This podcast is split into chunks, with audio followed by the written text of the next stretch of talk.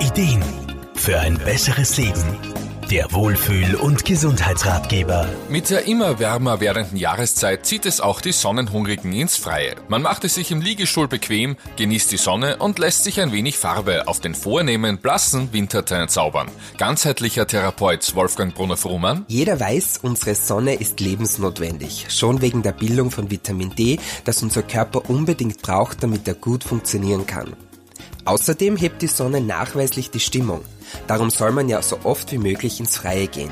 Im Winter fehlt uns das oft, aber jetzt im Frühling und Sommer zieht es uns natürlich raus. Um aber von den gesunden Aspekten der Sonne zu profitieren, ist es wichtig, sich gut vor den schädlichen Auswirkungen zu schützen.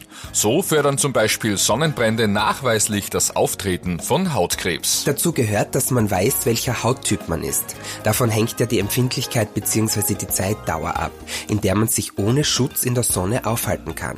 Und die ist oft kürzer als man glaubt. Da schadet es nicht, sich einmal von einem Experten beraten zu lassen. Um einen Sonnenbrand und mögliche Folgeschäden zu vermeiden, gibt es neben der Kaufkosmetik auch in der Aromatherapie einige Produkte, mit denen man die Haut auf die Sonne vorbereiten kann. Wolfgang Brunner-Frumann? Ganz super ist da das Sanddorn-Fruchtfleischöl. Empfindlichen Menschen rate ich, es schon im Frühjahr kurmäßig einzunehmen. Das stärkt die Haut gegen die UV-Strahlung und es hilft bei Sonnenallergie. Kommt es aber trotz Vorsicht und Sonnenschutz zu einem Sonnenbrand, kann auch hier die Naturapotheke Linderung verschaffen. Im Sommer sollte man wirklich immer ein Fläschchen Lavendelhydrolat im Kühlschrank haben.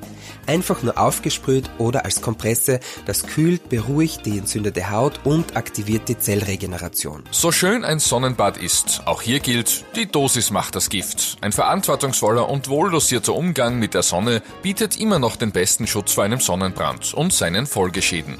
David Bleiberger-Kreinz, Serviceredaktion. Der Wohlfühl- und Gesundheitsratgeber. Jede Woche neu